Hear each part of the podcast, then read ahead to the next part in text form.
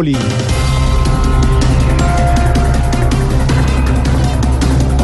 Confirmada la reunión entre Nicolás Maduro y Donald Trump. Hoy a las 4 de la tarde en Nueva York. Ojalá que a los venezolanos esta reunión les devuelva la esperanza, les devuelva la calidad de vida, les devuelva la paz. Mejor dicho, que lo único que no les devuelva sea Maduro.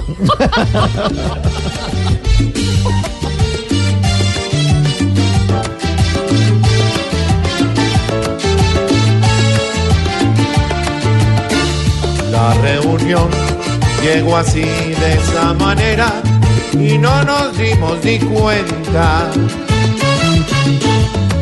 Hay que Venezuela rece para que el régimen cese y el presente no nos duela.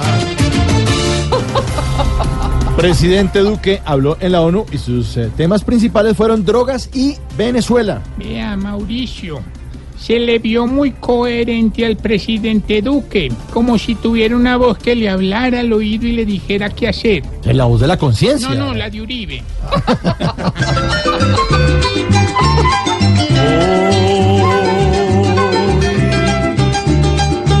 Hoy se ha vuelto un anatema hablar de drogadicción.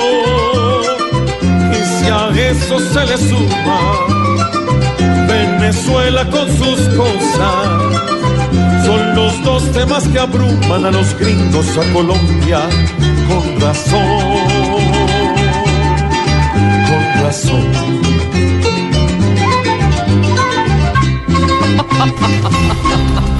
Uribe dice que los militares venezolanos no deberían apuntar a Colombia, sino al Palacio de Miraflores. Yo en cambio pienso que Maduro es el que debería apuntar. ¿Sí? Apuntar a ser un mejor país por las vías del diálogo y la Ah, sí, conciencia. señora. Sí, señora. Por tu mala maña, esa de dictar, hoy es tu campaña, algo que olvidar. Yo te lo dije, canallón, y te están buscando.